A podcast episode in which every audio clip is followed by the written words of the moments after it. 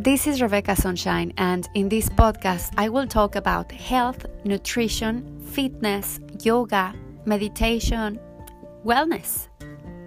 One of my passions is yoga, and I love teaching too.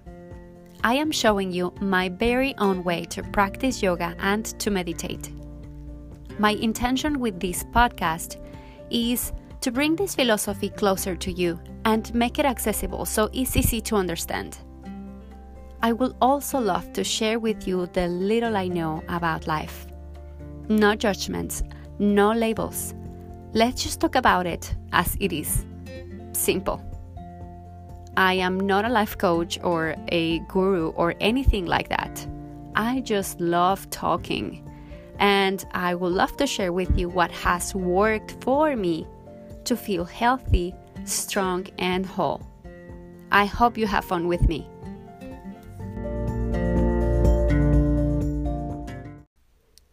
And here we go. First of all, welcome to this podcast, Healthy, Strong, Whole. I am beyond excited to launch this project and share it with God knows how many people will listen. Thousands, I hope.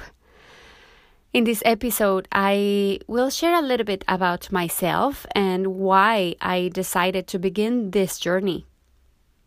My real name is Rebecca Mejia, and I was born and raised in Mexico. But I left my country a while ago, so for now I live in Montego Bay, Jamaica. That's material for another episode. I love calling myself Rebecca Sunshine. The story goes like this Back in 2020 or so, I met my soul sister, Catherine. She is an American that crossed the wrong side of the border. We were both working at a restaurant in Cozumel, Mexico, and our time together there built such a strong bond between us. And she used to call me Sunshine. Now, if you are American or Canadian, know that calling someone Sunshine is just a common thing. But at that time, and even now, being called sunshine means the world to me. So after that, I decided to name myself Rebecca Sunshine as a reminder that my mission on earth is to be liked for others. Mm, sometimes my light is not as bright, but please know that I will do my best to bring some light to your days with this podcast. And that might mean that I am also going to share some of my darkness. This podcast is called Healthy, Strong, Whole because those three words have a very special meaning to me. Nowadays, we know that our health is precious, and not only our physical health, but also our emotional and mental health is what holds us together.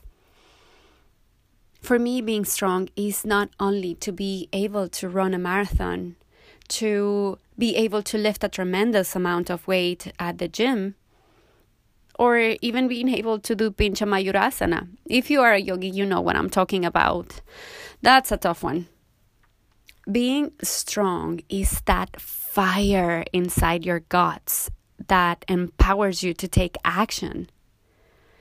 And at the same time, it is also to be vulnerable and to show yourself truly as you are, perfectly imperfect. And to be whole is to know that you are enough, that you are already complete, and that you understand that everything you will ever need is within you. When you realize that, man, you're free.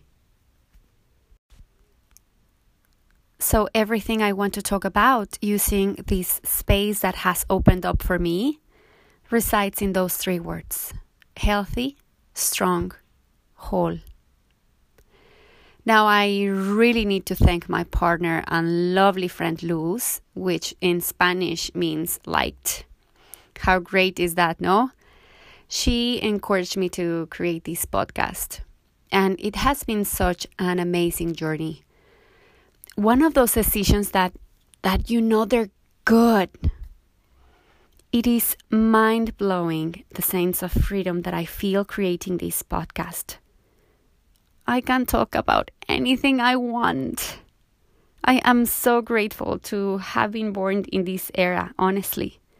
Even though I'm not a tech geek, I I always do the best I can with the tools I have. And what is this podcast about? Well, it's about life, about wellness, nutrition, fitness, and of course, it is about yoga. I am a yoga teacher and I love it, so I will be sharing what I know about it. I do have a very simple way to meditate. It's very approachable and mundane, if you want to call it that. I owe my respect to the ancient yogis and to the modern masters in meditation.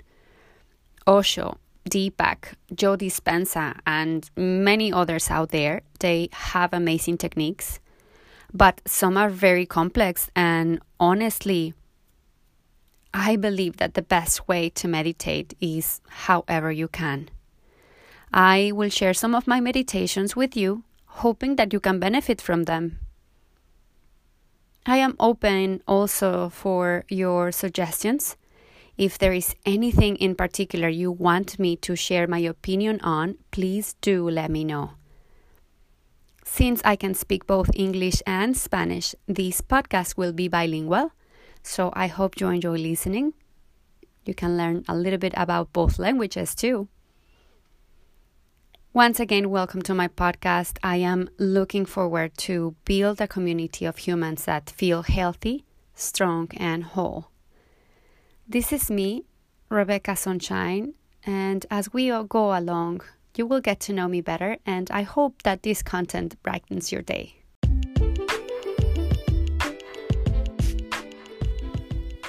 If you like the content of this podcast, please help me to share it. Shout out to me on your social media, share it with your friends, share it with your families with anybody that you know that might benefit from this. That's the only way I can reach more humans and share with them a little bit of my light and maybe some of my darkness too.